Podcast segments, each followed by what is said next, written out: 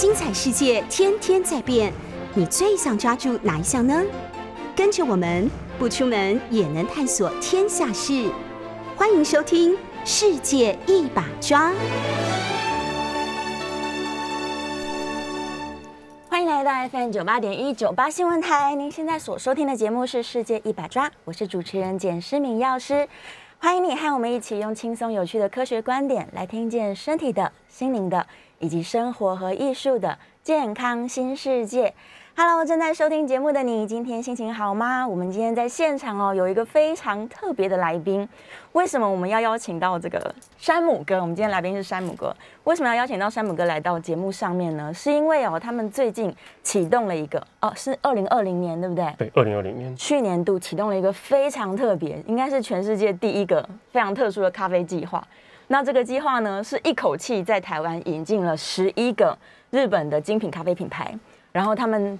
引进大概至少超过五十支完全没有重复的这个熟豆啊豆对对对咖啡豆咖啡豆，所以非常非常有趣的计划。那也引起了其实想要来讨论这个话题，就是究竟台湾现在这么蓬勃发展的咖啡市场，来跟日本以及冲绳，因为你们进了很大量的冲绳豆子，对不对？有三个品牌是冲绳，来自于冲绳，有一些是冠军的豆豆，对不对？对对对对，有特有一家是蛮特别的，就是是日本的一个，它它的店名叫做马梅 pole pole。马梅 pole pole，对对，然后他是呃主理人叫做仲村良行先生，嗯嗯，那他在二零一七年拿到日本烘豆冠军，然后一八年去参加世界赛拿了世界排名第二，哇，对，所以他是等于是全日本跟咖啡赛事相关的，他应该是拿到最高殊荣，就是最高最好的名次了，太厉害太厉害了。其实台湾也有很厉害的，像这样子世界比赛冠军，我们有。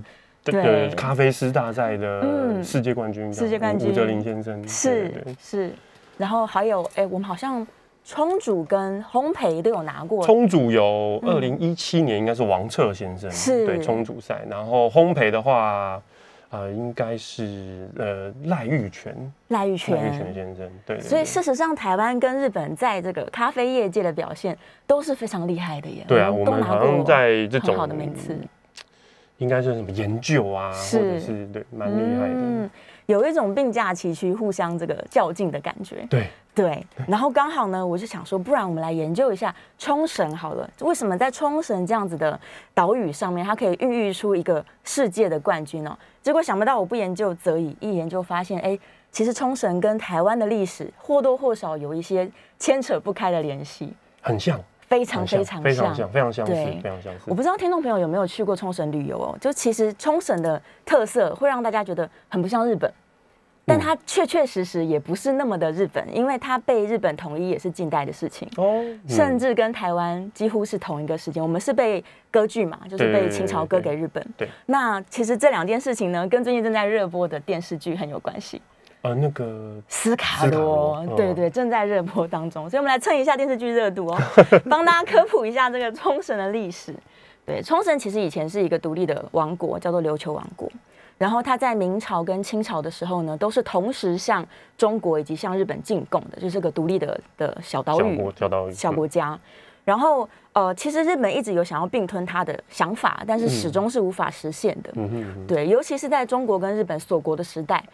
这个琉球王国的地位是很重要，对，因为他是负责贸易嘛，所以他可以帮两边做沟通，然后两边都在锁国，也不让列强进入，这样，嗯嗯，对，所以在当时来说，算是琉球王国的一个高峰时期。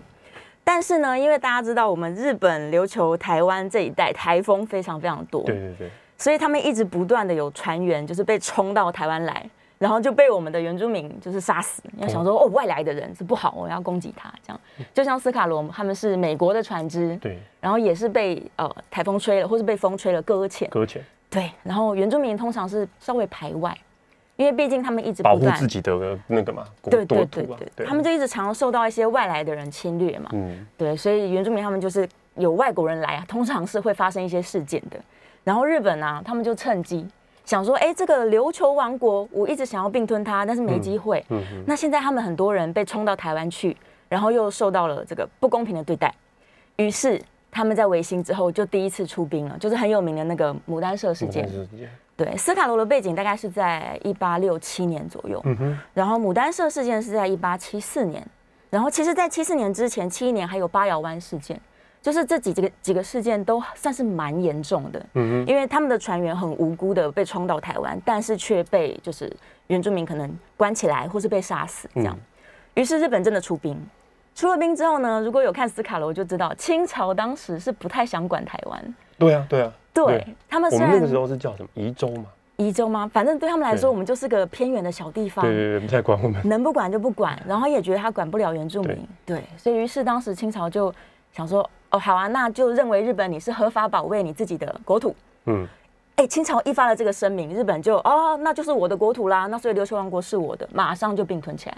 哦。所以在当时琉球王国是因为牡丹湾事件造成他被日本并吞，那当然不高兴嘛，就一直抗议说啊，我要复国啊。啊，清朝你怎么可以说我是日本的一部分？部分，对，我们从明朝开始进贡，我们不是，我们是琉球王国。嗯，对，然后吵吵吵吵了一阵子，结果那个甲午战争，然后中国输了嘛，然后把台湾也割给日本了。那一并就干脆割，就是割完之后他就没话讲了。哦，对，然后琉球王国也不知道要跟谁申诉。嗯，对，所以其实有一点连带都都变成日本的了。对，对，在当时是这样。嗯，然后但是也没有过多久，大概。呃，战争之后，战后日本战败嘛，然后美国就占领了那个琉球地方，对对对，所以一直到目前为止，虽然已经还给日本了，就是他们目前琉球的统治权是回到日本手上，嗯嗯，但是呃，土地上面来说，还有五分之一还是美军基地，对他们就是有很多那个当时的美军的设施啊，不管是军营啊，或者是对。对，所以我们有一个品牌叫做呃大嘴鸟，是就是台人最悉知的嘛，他只要去。冲绳一定会去这个这个咖啡厅，它好像就是在一个美国村旁边嘛。哦，对，它就是在一个观光景点的旁边，是，所以就是大家都一定会去这样子。其实有去冲绳旅游的人，应该都会去美国村。对对对对，所以就是因为这么复杂的历史过程，所以呃，冲绳保留了琉球王国的特征，然后有它跟中国往来的特征，所以有一些中国元素，然后有一些日本的元素，这样。所以导致于呢，很多人去琉球会觉得哇，这里真的跟日本很不一样，很不一样。对，因为它就是融合了各式各样的文化。它在它的地理位置在最下面嘛，所以它其实也算是不是日本本土，它算是也是它的一个等于是离岛。离岛外岛。所以台湾的像台湾跟日跟琉球很像，是我们都是海岛国家。对对对对。然后我们有，因为像我们的日本的那个老板，他就是住在冲绳嘛。哦。那他他那时候居呃他。居住在冲绳的时候，他也会觉得说，海岛的人民其实是生相呃相处起来的那个感觉，就真的会很跟台湾人很像，也比较热情哦，然后也比较比较良善，然后也比较就是说不会像，当然有听过啦，就是说日本的，比如说东京人就特别冷漠哦，对啊，天龙国的感觉，就是真的很都市中心人，他就比较冷漠一点。对，那因为他们地理位置也比较下面，所以。可能气候啊，也跟台湾也稍微比较像，蛮相近的。对对，人民的个性也相近。对啊。然后也因为这个历史的脉络，所以我们两边的这个发展出来的个性，嗯，我觉得也是蛮相似的。很近哎，听说坐飞机一个一个多小时到了，对，真的很 近。最近的可能是像石原岛、宫古岛，就是甚至我们有那个游轮的旅游，有没有？就是过去大概半天就到了，这样很近，非常非常非常近。所以它其实是离台湾最近的一个日本的边界啊。对对对。然后呢，其实冲绳的话非常有趣，所以如果你去过冲绳的人，我们可以让你回味一下，就是除了我们刚刚说很浓厚的日本跟美国的气氛之外啊，其实琉球的服装也很不一样。嗯，对，就是因为他们是琉球王国嘛。所以他们的服装特色是融合了汉服跟和服的特征，颜色超级鲜艳哦，结合在一起。对，结合在一起。所以去参观那个古城，就是琉球王国的古城，你就会看到，哎，这看起来很像是汉，就是汉民族的那种城堡的感觉。嗯，对，所有的城墙啊、建筑啊，都有点像是中国的风格，比较不那么日本这样。然后服装上面也是两种民族的特征，通通都有。然后再来就是呢，他们的音乐也很特别，因为像三线，三线，对对对，三线。那我们今天其实有准备三线的音乐，但是等下我们聊到一个段落再给大家听听 看。对，但台湾人应该很记得，就是下川里美的《泪光闪闪》。嗯，对，它其实就是非常这个冲绳民谣风格的歌曲。对，然后三线的声音跟青金三味线又不一样哦。青金三味线其实是比较激烈的，然后你会听到很多那个拨弦的声音。嗯哼。但是三线呢，是因为琉球在这个美军占领的期间，他们很穷，所以他们会用一些。简易的材料来做成这个三线琴，嗯嗯，所以三线的声音听起来是更圆润，比较更温温柔，温柔对对对对对，所以如果你有听到冲绳民谣，你会觉得哎。听起来特别的舒服，嗯，对。然后台湾人来听，我觉得我们喜欢的程度是非常高的，嗯，对。然后再说一件事情，就是啊，如果有一些人很爱吃日本料理，那你有没有发现冲绳料理跟台湾料理，哎，跟日本料理不太一样，不太一样。它很多苦瓜，什么海带，对对对对，而且也会炒咸蛋，炒咸蛋，对。对对对，对。啊。那也是因为他们的风土气候。对，所以他们能够做的料理其实跟本岛真的是非常不一样，非常不一样。还有泡顺酒啊，嗯，对，也是他们当地就是以泰国米去做的，跟那个日本本土的 sake 完全也是不一样。对。对，所以这些都都是你在旅游这个冲绳的期间都可以去探索，因为太有趣了。嗯，它的确就是一个回忆于日本的呃特殊的岛国，特殊岛，特殊非常特殊。那所以我觉得它能够孕育出不亚于台湾这个咖啡王国的美称。也是不难想象哎，因为冲绳人跟台湾人个性实在是太像。对，但是他们其实冲绳本本岛啊，它还是比较倚重在观光这一块啦。所以这一波就是因为全球疫情的的的爆发嘛，所以冲绳现在面临到我们得知的状况是说，它锁国，现在全全世界都锁国，都不能飞来飞去，所以它就是没有观光客。嗯，那没有观光客，对于当地的一些。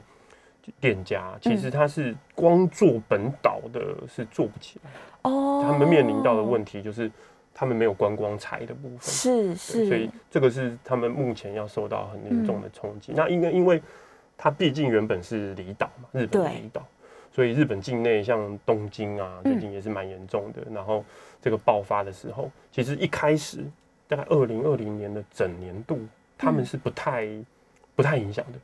哦，一开始是还好，就是对，一开始就还好像我们那个东京的老板，就是他说，嗯，我在一个人走在沙滩，沙滩旁边都没有人，然后我不用戴口罩，为什么戴口罩？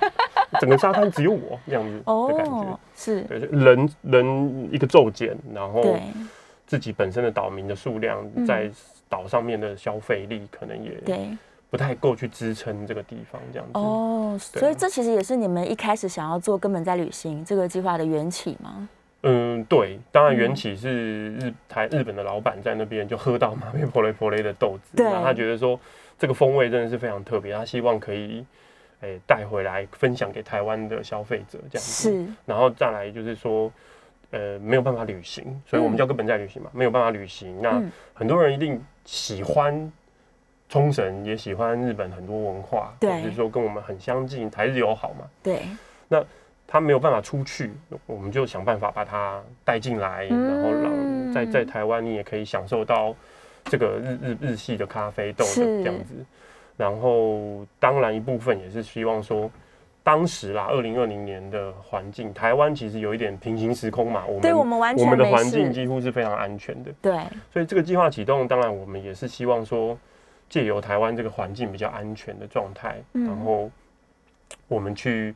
帮助一下冲绳啊，或者是日本本岛的一些咖啡，我们自己很喜欢的咖啡品牌，没错。然后支持品牌就是最实际的方式，就是消费嘛。对。那借由这个方式，然后去帮助他们。嗯。对。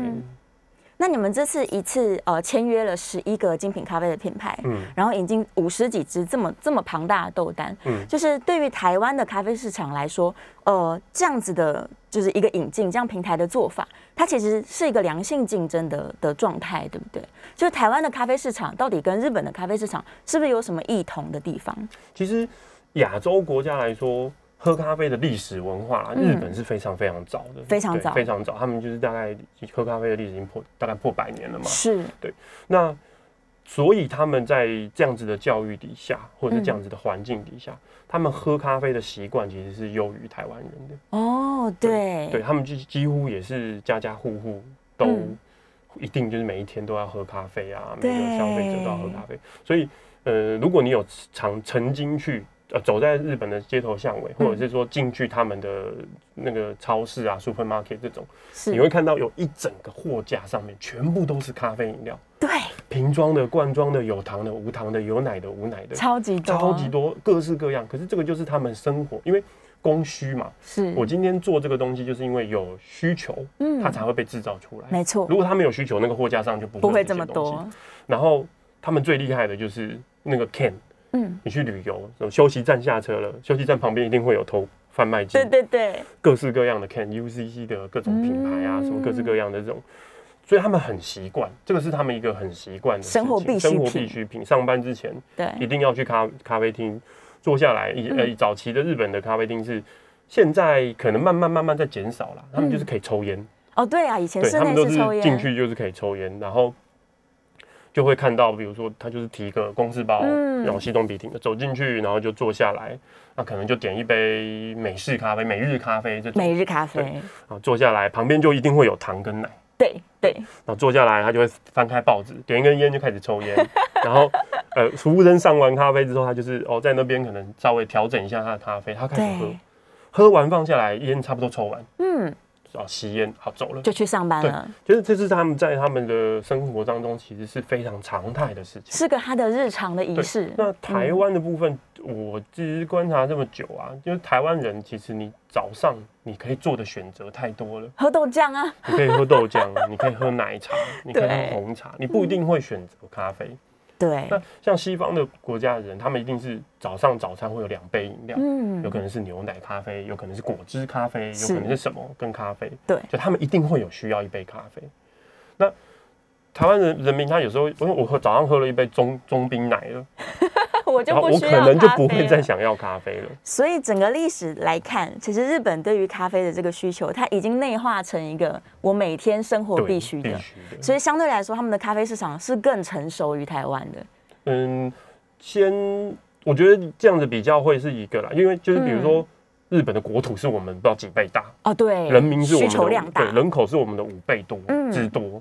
那它遍布在日本各各个地方嘛？对。那大城市，比如说像东京、大阪、京都、京都这种大城市，其实他们的咖啡文化已经是非常非常非常根深蒂固而且是你真的几乎是。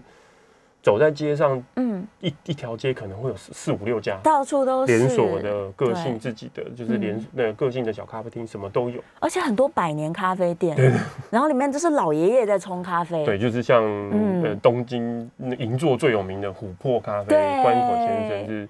对啊，老先生都退休了，儿子接这样子，应该是过世了。哦，已经过世了，过世了哦，还好我有喝到他们家的对对对对对，非常有名，台湾人几乎去东京旅游。一定喝，对，会追的大概也都是一定会去喝这家咖啡，对对对对对，我们叫什么？朝圣一下啦，一定要朝圣一下，对，而且它是最早开始只做咖啡的店，以前可能都有含早餐，就是我在京都看到的那种百年咖啡店，都是有咖啡有早餐，有一些简餐这样，但是呃。琥珀他们是真的只卖咖啡，只卖，那其他东西就不不是重点。对了，对啊，当然就是日本这一阵子，大概这十年啦，是以前早期日本都还是以这种生培、超生培、超级生、超生培为主。那这几年因为 S C A J 的，就是日本咖啡精品咖啡协会的努力嘛，那他们其实一直不断的在推广新新一代的比较跟国际接轨的咖啡。那当然就是。一方面也是外国人去东京啊，去日本旅游的人次应该慢慢增高，越来越多。对，那他们可能也会变成说，我可能做一些迎合欧洲市场，或是迎合什么市场的咖啡，然后慢慢慢慢从深培变成中培，中培变成浅培，然后进的豆子也慢慢慢慢的往更高阶的精品咖啡路线走。所以，我们这一次引进的十一个品牌，其实都是比较新一代。比较年轻，比较年轻一代世界咖啡潮流，在日本算是比较年轻一代的咖啡品品牌这样子。所以培度来说也是浅培、中培为主。对，那我们当然迎合台湾的的需求，我们当然多多少少还是会进一些中生培，甚至到生培的豆子。是是是，那也因为日本的国土大，他们的需求多，嗯，所以其实我们之前有聊到，就是日本能够进的这个豆子的品种。或者是他们能够买到的一些庄园的来源，其实是比台湾来说选择更丰富的。这个就很就是贸易嘛，这贸易没有办法，贸易就是买卖这件事情就变得很单纯。市场大我就卖，对对嘛？谁买的多我就卖。对原产地的想法。台湾的部分，我我之最早会会愿意加入这个计划，其实一部分是因为我在台湾喝咖啡喝到比较久之后，发觉台湾一个。嗯，一点点隐忧啦，就是说我们看到它的豆单，我今天去 A 家，去这家，去 B，去 C，其实豆单长得差不多，就差不多。因为你的来源，你生豆的来源大部分就是贸易商嘛，生豆的贸易商嘛，对，那台湾的生豆贸易商其实就就差不多就大的就是那几家。哦，那你贸易商越大，你能够进的库存量越多。对，你贸易商越小，你能进的库存量，就这个就变成是你的你压货的那个货款的问题。对，选择也更选择也比较少。嗯，那相对来说，日本他们人口这么五倍这么多，那 对啊，表示很大，它有可能东京。在东京的生豆贸易商的数量，搞不好就跟台湾一样，搞不好哦。哦，对，那你说他有可能哦，这个大公司可能在东京有据点，在大阪有据点，在哪边有据点？那后面公司的 base 一定更大，更大。所以他去跟国外采购的时候，他可能量就不会是我们可能哦，假设了，我讲一个假设的数字，假设我们是一吨，嗯，他们可能是哦，我要一百吨。直接包下整个庄园的豆子，有可能是这样，因为就你直接用你用那个思思想去想五倍吧，是啊，因为市场够大嘛，对我需要的东西一定是更多的，嗯，所以这件事情就变成是它的多样性一定是受影响的。是，假设我们可以进的数量是可能一千支不同完全不同的咖啡豆，对。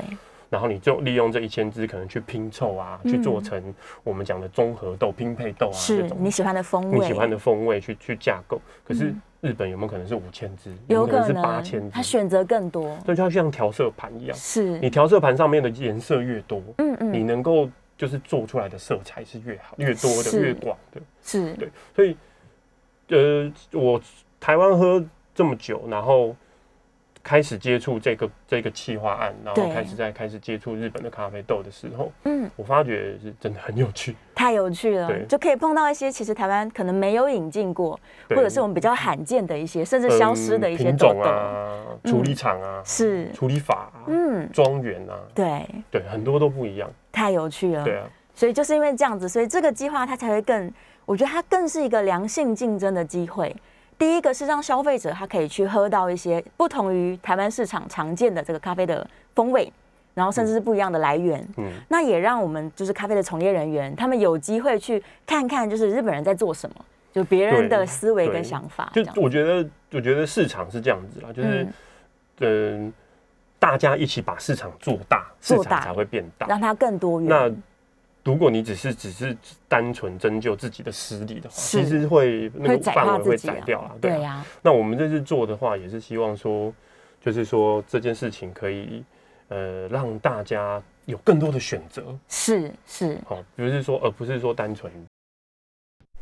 欢迎来到 FM 九八点一九八新闻台，您现在所收听的节目是《世界一把抓》，我是主持人简诗敏药师，让我们一起用轻松有趣的科学观点来听见身体的、心灵的、生活以及艺术的健康新世界。我们今天在节目当中非常开心，请到这个根本在旅行咖啡计划的山姆哥。大家好，我是 Sam。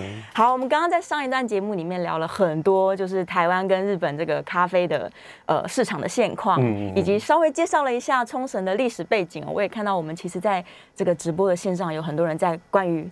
冲绳这件事情，历史部分，历史的讨论，就其实我觉得历史是蛮值得大家去研究的。对对对，对你见古才能知今嘛。没错没错，对对，这历史脉络都很重要。好，但在这段节目里面呢，我们要来聊一下比较科学的事情了。嗯，就是我稍微 review 了一下，因为最近啊，可能是因为大家居家工作胖太多，我们在上一集节目有特别讲到这件事情，就没有出门，没有运动，大家都变胖。然后我就突然发现啊，最近这些健康平台。都一直在讲说喝咖啡可以减肥，喝咖啡让你赶快恢复身材，这样。对。然后的确，我就做了一些小小的研究，对，我们直接去看了一些这个论文的回顾，嗯哼，然后发现呢，其实科学界哦研究咖啡因的对健康的好处很久了，它从一九七零年代到现在，嗯哼，对，因为最早期咖啡有一点被妖魔化的感觉，它是一个。一直以来啦，其实一直以来都是极具争论，就正面跟反面是大家各持己见，就到底好还是坏这样。然后当时宗教好像也很反对，对对，也有介入过。对对对，然后甚至最早期的时候，连运动员是禁止喝咖啡，因为他觉得你运动表现会变太好，就有点像禁药这样。哦，对，但后来没有了，因为从七零年代一九七零到现在。对于咖啡因的研究太多太多，然后其实都很正面，就发现呢，咖啡因它可以增加我们的这个神经肌肉传导，所以你的传导效率会更好，然后甚至是对这个脂肪的分解，然后肝糖的利用这些，呃，我们生理机制是非常有帮助的。对，所以运动员用了之后呢，的确是会让他们的爆发力更强，运动表现上，对运动表现更好啊。不管是在重训，就是这种比较耐力的训练，或者是爆发力的瞬间爆发、瞬间爆发的，都看到很棒的效果。对，然后甚至是运动员使用了咖啡之后呢，不容易疲劳。那当然实验各式各样啊，他们有直接喝的，然后有什么呃。可能打打针打进去的，然后可能舌下含定啊、贴片等等，对。但总而言之呢，这个全世界五十年以来的这个咖啡的论文，都发现他们对于身体的机能表现是有正面帮助。对对。然后另外一个 review 就有趣了。他就想说，哎，大家都在研究这个对于身体的表现，那怎么精神的没人研究？因为明明咖啡很提神嘛。对对，所以他就针对这个运动员的认知机能，是不是也因为咖啡而更好？对。然后结果呢？review 的结果就是发现，哎，的确是有，因为这个提神的效果，所以它可以让运动员的反应时间更快。对。所以他们的反应更敏捷。例如是球类运动，他可能哎可以打得更快速这样。然后它的准确性。然后他对东西的判断也是更好，那甚至呢是他对于这个投入竞赛的意愿，因为其实运动员是非常高强度的一种工作嘛，对，对，他很可能会因为疲劳啊、压力呀，对，然后甚至他的肉体跟不上精神啊等等，产生他们想要放弃的这个欲望，嗯，但是使用了咖啡之后呢，他们这个投入运动的意愿是提升的。当然，这都是个个别，就是每个运动员自己描述说，我愿意，就是我因为使用了咖啡之后，我更能够坚持下来这样。但总而言之，它在于精神上面来说，就是也是对运动员来说是非常非常好的。嗯，所以如果真的因为 work from home，然后变得很胖的人，他在运动之前来使用一点这个咖啡因，就是喝喝一杯咖啡，我相信也是会让他更坚持，多多少少有帮助了。对对，像这个。呃，像这些文献，比如说有有可能去看过一些咖啡书的历史的，是最早就是咖啡在伊索比亚被发现嘛。对对对。那曾经也有里面讲到说，咖啡有一部一阵子，它其实是战士上战场之前吃的东西哦，提神。对对对对，它就是说会帮助你可能亢奋啊，帮助你专注啊，帮助你就像你讲的有那个战意，就是战意会燃烧这样子。对，所以这个是在呃。它很多书籍里面其实也都是有提到的，是，所以它从远古就是用来激励战士用的，对对对对对对对对。然后到了近代好像略略有不一样，所以我们到底就你这十几年在业界的观察，呃，早期在使用咖啡的人，跟后来在饮用咖啡的这些人，他们到底对于咖啡的想象或者是需求有没有什么不一样的变化？嗯，其实以以台湾历史来说，当然坊间也有很多书是在讲台湾的一些过去的文化、饮茶的文化这些。台湾历史来讲，早期大家喝的饮料都是茶嘛，是。那咖啡这个的部分，应该也是，就我所知在，日本那时候治病的时候，当然有带进来一些了。那他们的那个时候叫做吃茶馆嘛，就是喝咖啡的地方。对。那吃茶馆以前就是，比如说像台湾历史里面这样讲说，文人啊，或者是雅士啊，或者是一些士绅会去的地方，会在那边。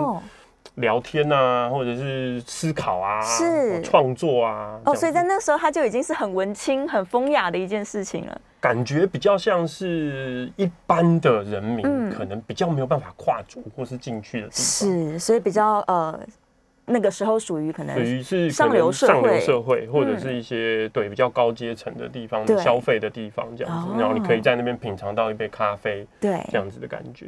那我想这个就是一个你去幻想那个时空背景啊。如果我是当时一个普通人家的小孩，小老百姓，对小老百姓，我看到有一个哇，穿着西装，然后戴一个那个帽子，然后或者是说 穿着整整齐齐的人，对，走进那一家店，然后他好像可以在坐在那边看他坐在那边享用一杯咖啡，我可能自己也会觉得说，哦，以后长大我要变得跟他一样，我也想要打扮，我也想要这样子，就是这么好像被被人家注目、被人家看的感觉，没错，对，所以。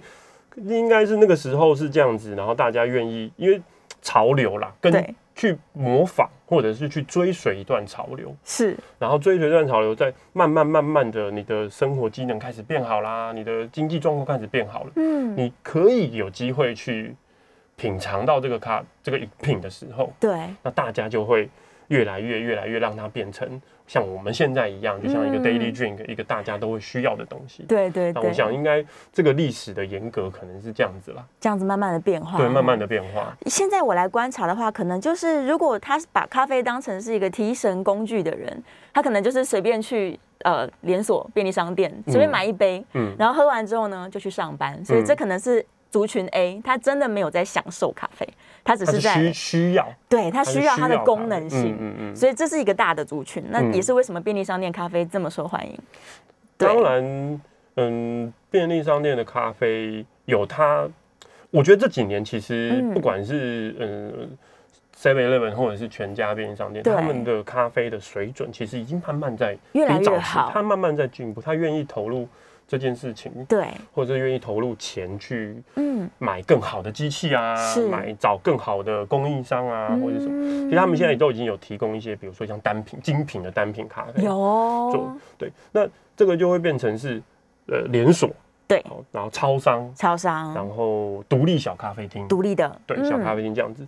那独立小咖啡厅，毕竟它是在于租金啊，跟一些人事成本啊是、装潢费用啊、行政费用太高，他没有办法去压低他咖啡的价格。对，那如果今天当一个上班族，嗯，我口袋里面就是只有一百块，我今天可以消耗，就是只有一百块可以拿出来是。买饮料，不过不不一定要买咖啡，但它就是可以哦，各种饮料加起来，那我今天想要喝咖啡，嗯，我可能就会找哦，超商的咖啡六七十块，对，甚至比如说呃路易莎或者是这种连锁的咖啡哦七八十块，是，甚至买一个瓶装的可能对，买一个二三十块块的样子，那就变成是看你的需求，你想要喝 fresh 新鲜做出来的咖啡的嗯那种口感，还是怎么样？嗯那面对独立小咖啡厅，它可能要一百多一百块，多块，坐下来就要一百那我就多块，我就没有办法去，无法做对啊，我就无法无法做这件事情啊，对，所以我就只能去选择哦，超商咖啡。那这个也是，就是现在超商咖啡，因为他们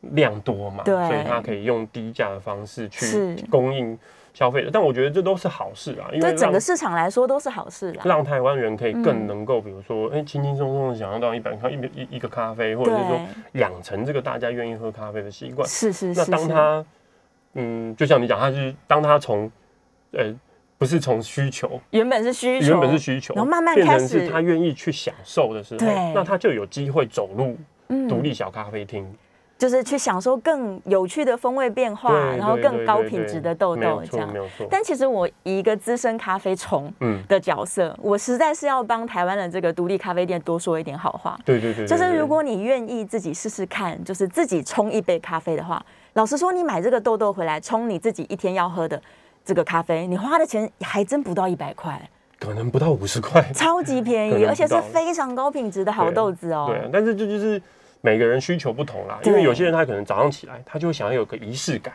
啊，对哦啊，，要起来磨豆子啦，嗯。煮水啊，然后摆正啊，那么摆好了之后，可，能在阳光窗子旁边阳光底下慢慢冲一杯咖啡，冲完咖啡之后就好了，放个音乐。对，享受一下这个咖啡。他上班前他可能想要放松一下这个心情，或是，享受一杯愉悦好咖啡的感觉，但是。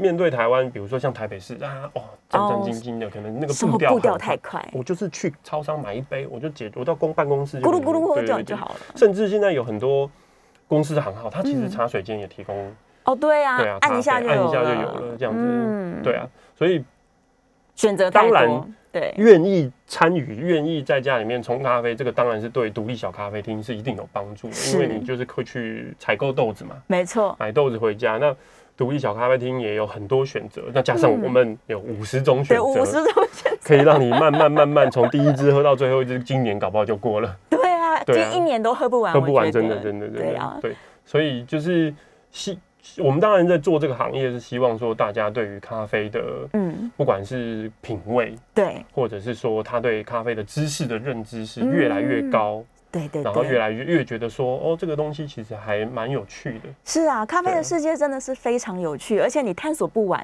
嗯你光是自己想要做这个仪式感，你就要在研究说，哎，这个水温呐，对对对对，然后你怎么冲啊对啊对啊，各式各要怎么应该要怎么冲啊？对，然后怎么磨粗细啊，甚至我要不要去买好一点的磨豆机等等对对等等，对对对对对，就是太多可以玩的了。嗯，对，所以我身边其实有不少朋友，他们也都开始投入这个早晨的仪式感，就自己嗯在家各种壶，然后比较来比较去。对，对，那真的很懒惰的人呢，他可能去独立咖啡店买一些好的那个耳挂包，嗯，那也是可以冲出来不错的风味，对也很便宜。老实说，很便宜啊，三四十块、四五十块。所以我一直觉得现在其实是咖啡最好的年代，就不论你是要取得知识，还是你要取得好的豆豆的来源，嗯，然后你想要学习这件事情，那你要很轻松的享受也有，那你想要研究的深，你也很方便。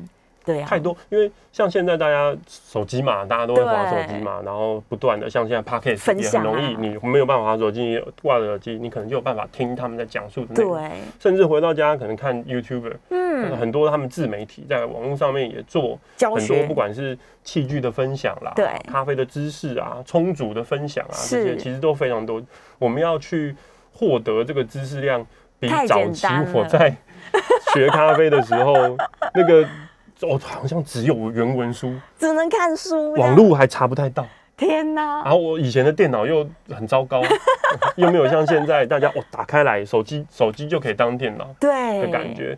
当然，台湾还是有一群一群咖啡呃达人啊，或者我们大大咖啡的老师，还是在做有关于咖啡很深入的研究。他们也是一直都在不断的分享，比如水啊或者什么的，这样子。所以大家可以上网去找你想要学习的知识哦。嗯，好，那我们稍微休息一下，进段广告，下个阶段继续回来聊我们的咖啡。欢迎来到 FM 九八点一九八新闻台，您现在所收听的节目是《世界一把抓》，我是主持人简诗敏药师，让我们一起用轻松有趣的科学观点来听见身体的、心灵的以及生活及艺术的。健康新世界，今天在现场呢，我们要再次欢迎到我们的大来宾山姆哥。大家好，我是 Sam。山姆哥呢，他因为最近他们推行了一个根本在旅行的咖啡计划，对对对，所以我们今天在前面两段的节目当中聊了很多台湾跟咖啡市场的差别，嗯，以台湾的这个咖啡市场哦，从早期到现在，它到底有什么样的变化？嗯，接下来呢，我们就要来聊聊，既然很多人觉得咖啡是个有功能的饮料，嗯哼就它可以提神，甚至它可以帮助自己运动表现更好。这样，那到底要怎么喝才正确？而且很多人其实是害怕咖啡因的。就虽然台湾现在咖啡已经这么成熟了，但还是有很大一部分的人民可能是一喝就不舒服，嗯，或者是他不知道该怎么样去选择，就是太多种咖啡的冲煮法，嗯，不知道怎么样去选择一个自己可以入门品尝的咖啡这样。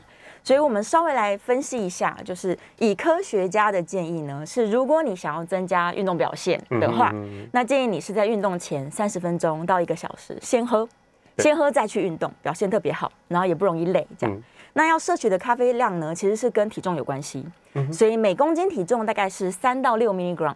那想说，我不会算呐，我怎么知道一杯咖啡到底是多少 milligram 的这个咖啡因？对，那我简单来判断的话是这样子哦。就是我们之前有讨论过，嗯，浅培跟深培的豆子本身，呃，科学家这边有一派是认为说深培的咖啡因比较少，对，浅培多一点，浅培多一点，可能是因为烘焙的时间长了可以破坏一点，对对。但是呃，在咖啡界可能觉得说，啊，这个差别很小，很小了，几乎是没有差别，可以忽略不计不计的，对。那反而比较剧烈的差别是在于第一个那个粉的粗跟细，对，越粗的粉咖啡因比较少。那磨很细，自然是多。应该是说它在同一个条件啊，同一个条件底下，你用同样的水量去做萃取，那呃细的粉它融进去的速度快。对，粗的粉可能融进去的速度相对慢。一点，它孔洞也少嘛。对对对，所以萃取出来的咖啡因呢，细粉绝对是多一点，嗯，粗粉是少一点。对对对。然后再来呢，就是这个咖啡的粉量，嗯，对，因为像刚好我们看到一个影片，他在讲说这个美式咖啡比手冲咖啡的呃咖啡因含量多。对。那原因其实是因为美式咖啡用的粉量可能高达四十克，嗯，那手冲也许是在十五到二十克，嗯嗯，对，所以粉量其实也很关键。你当然越多粉萃出来的咖啡因越多，嗯，然后再来就是你充足。的时间，如果是像意式机器快速过去几秒钟之间，那咖啡萃取的量自然是少。嗯，那如果你今天是长时间浸泡，例如什么冷呃冰滴啊、冰滴啊、冷泡啊、法式绿鸭壶啊，都五分钟以上啊，对对对，像这样一定咖啡因含量是更多。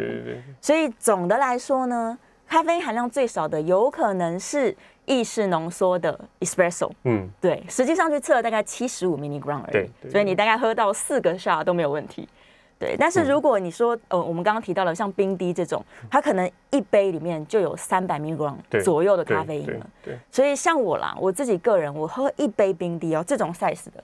我可能就喝醉了，我那天就不能再就超量，对，不能再喝更多咖啡因了。对，但那个每个人个体反应不一样啦。嗯，有些人睡前不能喝，但有些人睡前一定要喝。对，意大利人一天要喝五杯浓缩。哦，对，意大利人随时随地都在喝浓缩。对但这个这个东西其实它科学理性的讨论，然后是就是。它其实还是在于你身体的吸收。嗯，比如说你今天喝进去一百 milligram，可是你不可能吸收到一百。哦，你有可能吸得多，对，有你有可能，比如说一百 milligram 进去，你有可能只有摄取百分之七十，或者是多少？那还是要看你自己身体的状况。是。那另外一个就是说，呃，从挑选上面啊，比如说咖啡的品种就很重要。哦，对呀。对。那现在最近。这几年大家都在，比如说说明的阿拉比卡种，嗯嗯，那因为世界最大流通的大概就是这两个嘛，一个是阿拉比卡种，一个是罗布斯塔种，是。对。那阿拉比卡种跟罗布斯塔种天生上天生的咖啡豆上面，阿拉比卡种的咖啡因就比较略低。哦，罗布斯塔种的就比较多，所以早期台湾人可能喝咖啡的时候说，哦，喝完我心跳很快啊，对对对，心悸是，我晚上睡不着，那就有可能是。呃，那个咖啡商家他为了成本，或者是为了什么关系，他在他的拼配豆里面或者配方豆里面去加入罗布斯塔的。哦，比较多的是罗布斯塔。对，他当然他第一个是增加量是，然后第二个就是说，嗯，便宜嘛。对。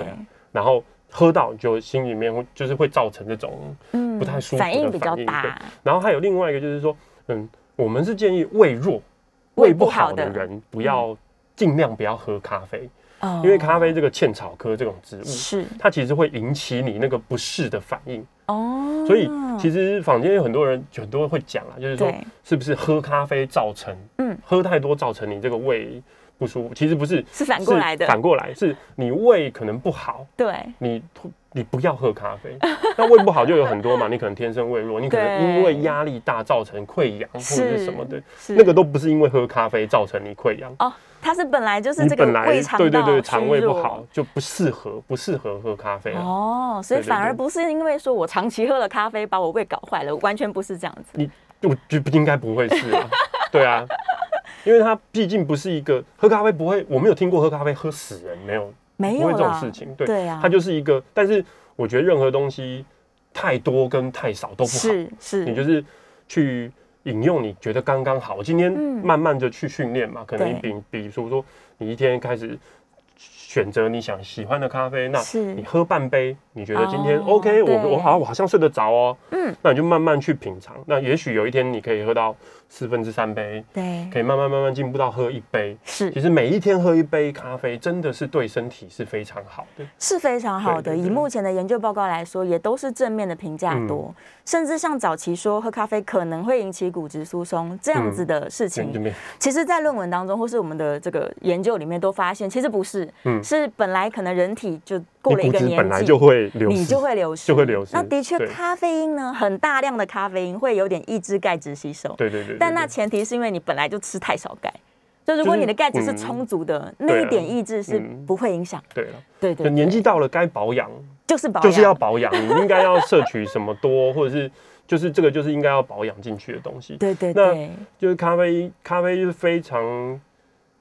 普应该是说，它在社会社会当中其实是一个很普遍，你就可以日常用的用。对，那就是说，现在研究当中当然也有很多，包含一个是，嗯，我们今天可能没有提到那个高浓度的抗氧化。它其实是一个高对。高浓度的抗氧化，它是很好的抗氧化在西方世界里面，它其实是一个抗氧化剂。那当然，它也有比如说一些组织修复的能力啊，是是是是是，甚至是说对于一些比如说疾病上面的预防，关于糖尿病，糖尿病，然后或者是说有一些研究是关于像阿兹海默或者是帕金森症的非常大量，非常大量。所以如果你的身体是。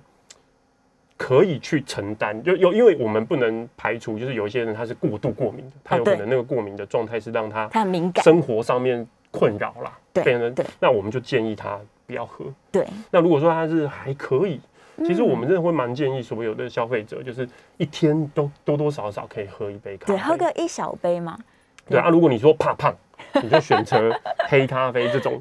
完全是零热量、零脂肪。是，对。那如果你觉得哦，这个味道太重，我可能还是需要嗯嗯牛奶，那你就喝一杯，不管是卡布或是拿铁，或者是淡淡的牛奶咖啡，其实也可以，对啊，甚至是像这两年生酮饮食很流行嘛，那大家一定都听过防弹咖啡，对对对，它就是拿咖啡的好处，嗯，而且他们也很强调说，你要制作一杯防弹咖啡，这个咖啡的品质也是相当重要的，对对，你要去挑选好的庄园豆，然后可能这个霉菌啊，有一些品质不好的咖啡有霉菌，霉菌的问题，对，所以你要找高品质，然后尽量没有没有霉菌，对对对，然后加入一些油脂啊，就可以帮你早上来一杯，精神特别好，这样，但是这个还是。嗯，你要去可能稍微问一下你的家庭医师，说你的肠胃或者什么适不适合，适不适合喝喝这个防弹咖啡，因为它毕竟是一个稍微高油脂的东西嘛。它是，它是，所以也不要照镜啦。就像山姆哥说的，你就可能从半杯开始，对对对对对，然后慢慢的增加，嗯，然后去找到最适合自己身体的量，这样对。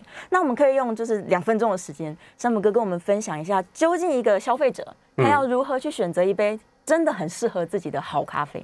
你的建议是什么？我觉得就是从可以从，当然你可以从日常生活中超商里面的个绿挂啊，或者是说大的连锁连锁咖啡厅里面的咖啡去去开始尝试，开始尝试，嗯，然后开始尝试之后，你就可以多方的，因为咖啡真的太多，水洗的、日晒的、蜜处理的，对，然后不同的品种，那当然你有兴趣，你就可以慢慢慢慢慢慢去探究。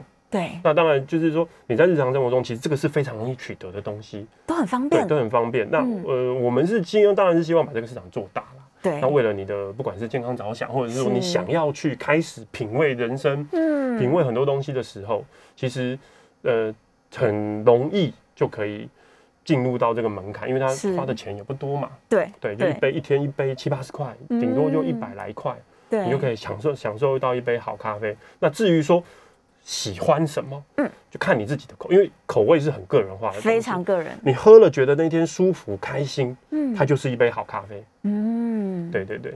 所以其实我觉得台湾的咖啡从业人员啊，对于这个产业都是充满热情的。没错。所以我所遇到的每一个老板，嗯，他们都会很乐意分享分享咖啡的知识啊、冲煮的方法等等的。对啊，甚至会有人就开始跟你说啊，我现场跟你说啊，你要痘痘怎么磨什么的。对对对对对。所以我是非常非常鼓励大家，就是走进去这些独立咖啡小店，嗯嗯嗯，然后去跟这个老板交个朋友。那你就可以在他身上拿到很大量的咖啡的各种小故事。对对对，希望大家多多支持独立小咖啡厅。对啊，对啊，是是是，对啊，在台湾这个环境哈。好，今天我们非常谢谢山本哥能够来到节目上哦，跟大家分享这么多关于咖啡的这个各种故事。对对对，谢谢谢谢。然后我们也希望你们这个根本在旅行的咖啡计划哦，可以非常非常顺利，谢谢谢谢，更多人可以品尝到好咖啡。我们加油。我们加油！对，大家都加油！对啊，希望台湾的咖啡产业是可以再多拿几个世界冠军。没错，没错，我们很期待，我们很期待。真的好，非常谢谢大家，我们今天节目就到这边告一个段落了。